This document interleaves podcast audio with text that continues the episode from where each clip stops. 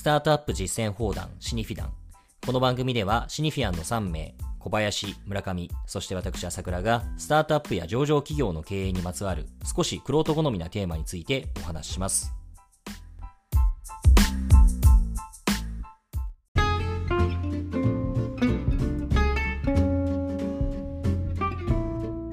はい、えー、今日はですね、えー、また、まあ、スタートアップの用語解説ということで、えー、リードインベスターという用語を取り上げたいと思います。で、まあ、リードインベスターってそもそも何なのかという話なんですけれども、まあ、ご参考までに、す、えー、で、にそのリードインベスターとはどんな存在かという記事を以前にあのコーラルキャピタルのブログで取り上げられているので、まあ、そこで特徴点、ここに書かれていることを3つ取り上げられるとですね、まず1つがそのリードインベスターというのは、多くの場合、ラウンドにおける最大の出資者になりますと。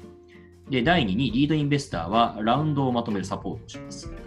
まあ、第3にリード投資家は多くの場合、スタートアップが次のラウンドに進むために一番手を貸す存在になります。まあ、こういったことが書かれています。で、まあ、これだけだと何を言ってるんだということでちょっとまだよくわからないと思うんですけれども、もっと、えー、手前の話からすると、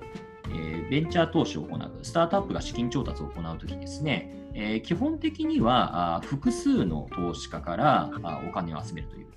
ケースが、ま、スタートアップのベンチャーファイナンスに関して言うと多くて、でその投資家というのも、リードインベスターと呼ばれる、ま、主要な投資家と、まあ、そこに同条件で乗るフォロー投資家という複数の投資家に大きく対別される、まあ、これが前提条件の話なのかなと思います。いかがですか、このリード投資家の定義というか、役割について。うん、全く違和感は私はないですね。で、まあ、この結果として、えー、ということになるかと思うんですけども、まさにこのどの投資家がリードを務めたかというのが、このベンチャーの、えー、信用力だったり、あるいはこのラウンド全体の信用力だったり、そういったものを高めることになるのかなと。要は言い換えると、ちゃんとした人がしっかり責任を持ってリードしたかどうかっていうのが、まあ、その後の信用力に大きな影響に及ぼすというふうことになるのかなというふうに思いますね。そうですね。そういう意味だと、あの重要性があるかなと思ってるのは、このリードインベスターが、ある種会社と、まあ、交渉対話をして決まった条件ということが、まあ、ラウンドの条件になっていくわけなので、まあ、リードインベスターというのは、まあ、ある種条件を決めていく、まあ、カウンターパートになっていくわけだと思うんですけど、まあ、これラウンドをまとめているときにどういうインパクトがあるかというと、まあ、フォローの投資家さんでリードは誰なんですかと、どういう条件でリードさんとまとまりそうですかということをま気にして、ま、その条件とかリードの方のま名前、考えっていうところをま見ながら、ま、フォローが決まっていくという、ま、傾向もあると思いますので、ま、実際の条件をまリードしていくということもありますし、ま、それを見てフォローがついていくと、ま、そういう2つの意味でこのリードという名前がまついてるのかなというふうには理解してますね。これ以前我々のシニフィダンで、えーまあ、投資家から見たスタートアップのバリエーションにおける留意点という話をしたことがありますけれども、その時我々3つのポイントを挙げています。で、1点目はその誰の評価に基づくバリエーションなのかという点。え、これまさしく、まあえー、特にこの場合、リード投資家は誰なのか、あるいはま前回ラウンドのリード投資家は誰がだったのかという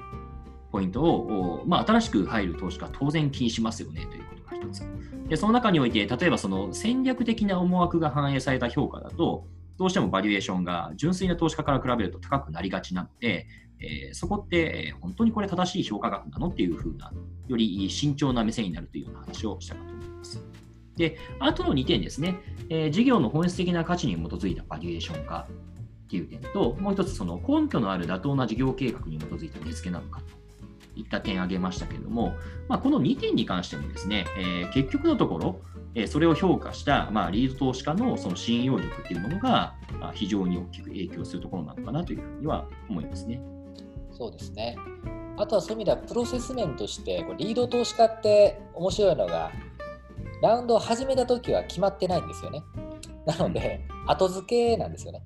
そういう意味だとあの今からよし資金調達しようという、まあ、あの会社起業家にとってはリード投資家って最初は顔が見えないんですよね。むしろ、まあ、複数いるうちの誰かになると。多い場合はまあ10を超える場合もあるわけですから、まあ、その中からどなたがリード投資家になっていくのかという意味でいくと、まずリード投資家になる前に、リード投資家候補っていう方々とのコミュニケーション、でその中で一定期間を経てリード候補を絞って決めていくというプロセスがあるので、本物のリード投資家になっていく。候補とリード投資家っていうのは、まあ、ちょっとイメージが異なるのかなと思いますけど、まあ、そこはちょっとありますよね。あとあの僕はあのスタートアップの世界に入ってくるまでよく分かっていなかったというか10年ぐらい前とかよく理解していなかったのが VC ってある種同じなんですかね業種の世界の人たちだからあ投資案件を奪い合うという意味では結構競合関係にあるんじゃないのと。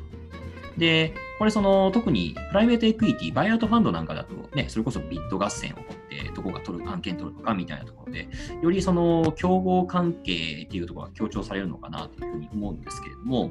一方でこの VC の世界、え、スタートアップ投資の世界っていうのは必ずしもそうではない。もちろんそういった側面がないとは言わないんですけれども、多くの場合、その単独一社でリスクを取るケースって少なくって、複数このようにまリード投資家がいて、フォロー投資家がいてというふうに、え、複数のプレイヤーがある種連携し合うような、あまあ、そういったあことが投資の世界ではよく起こっていると、ベンチャー投資の世界ではよく起こっている。なので A というベンチャー投資家がある案件においては B、C という他の VC さんに対する投資家に対してリード投資家なんだけれども別の会社に対する投資機会だと B さんだとか C さんがリード投資家になって A がフォロワーになる、まあ、こういったケースも起こりうるっていうのはこれはなんかあの案外業界以外の人から見ると分かりづらくてなんであいつらそのある種同業界なのにあんなにつるんでるんだっていうふうに見えるポイントなのかもしれないですね。これ一つにまさにリード投資家の役割の中にその次のラウンドへしっかりつなげていくっていうような要素もあると思うんですけどもまさに次のラウンドで、まあ、自分たちも支えながらもその新たなリード投資家にしっかり応援してもらいたいというような時にあまさにこの今浅川さんが言ったようなこう協業だったり情報交換だったりっていうのがよく行われるわけですよね。まさにその他の投資家に引き継いでいくバトンを渡すっていうところがこの連携を強めるこう根底にあるのかなというふうに思いますね。あの先ほどちょっと候補っていう話をしたときに、あの多分複数候補が、まあ、リード投資家候補がいる意味っていうのはあるのかなと思っていて、多分条件って、まあ、いろんな決まり方すると思うんですよね。まあ、会社の方でこういう条件で投資してくれる人を探してますと言って、まあ、条件に適合する人がマッチングするケースもありますし、まあ、会社側からなかなかちょっと条件についての目線が決めづらいと、まあ、こういうコロナの環境下でもそうですよね。なので投資家さんの声を聞きながら、まあ、条件をすり合わせていきたいと。いうケースもあると思うんですけども、その時にあのやっぱ候補の方が複数いることで、あのまあ、どういう投資家さんがいて、どれぐらいのビューが一番コンセンサスであったり、フェアなのかということを、まあ、起業家が知るということができますよね。まあ、上場会社だと、もう上場株の投資家はまあ無制限にいるわけですから、まあ、ある種のコンセンサスだという理解が取れますけど、リード候補が複数いるということは、まあ、起業家にとっても非常に意味があってその中であの最も、あの良い、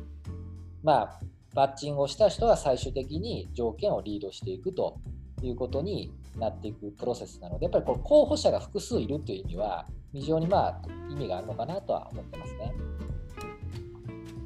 そういう意味ではそうですねあのリード投資家、投資家の人たちって複数入る場合においても、もちろん皆さん大事なんだけれども、特に自分たちの、まあ、ラウンドを形成し、その後、えー、まあ、長く付き合っていく相手が誰になるのかといった点においては、まあ、リード投資家候補っていうのは、あまあ、結構重要になるのかなと。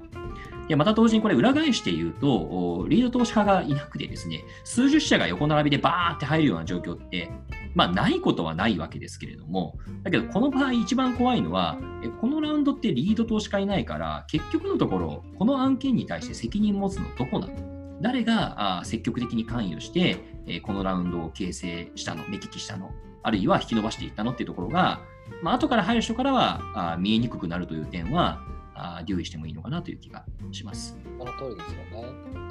あのそういう意味だともう一個実はリード投資家がいるということ、まあ、直接的に相関してるわけじゃないですけど、まあ、間接的にかなり関連性があるのがやっぱり複数のリード投資、まあ、つまりラウンドの大規模な企画を出す人が一生懸命検討して条件を決めていくというプロセスで副産物としてやっぱ生まれるのは多くの起業家さんで起きてると思いますけど、まあ、いろんな質問を受けて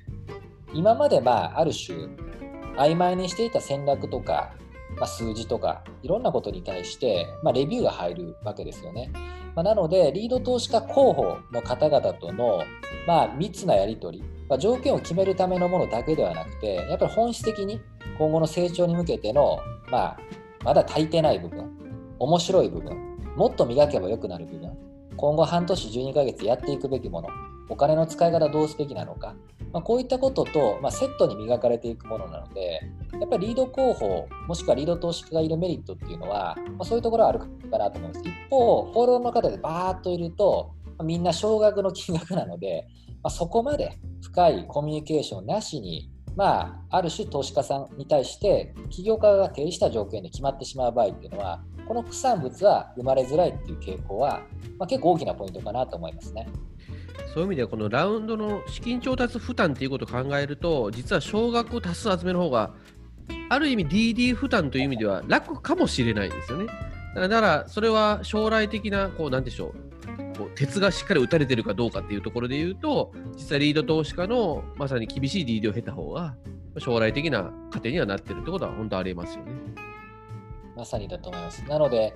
あのこれまあもう一つよく聞かれるのがリード投資家は何で必要なんでしたっけ？なくても資金調達できたんですけどっていうケース、まあ、ここまさにあの今のポイントあるかなと思ってましてあのしっかりやっぱりあの磨かれることによってコストがかけて戦略が磨かれているということによって成長の解像度が上がっていくことまさにその上がった解像度に対して大きな金額を張ってくださるということで、まあ、投資家とある種のベクトルが揃った状態で、まあ、次のラウンドもしくは IPO に向けて歩み出せるというところが非常に大きなメリットですよね。まあ、リード投資家さんがいないと、まあ、ある種会社さんが素晴らしければ大丈夫ですけど、まあ、そこが磨かれる機会がなくなってしまうのは大きな差かなと思いますね。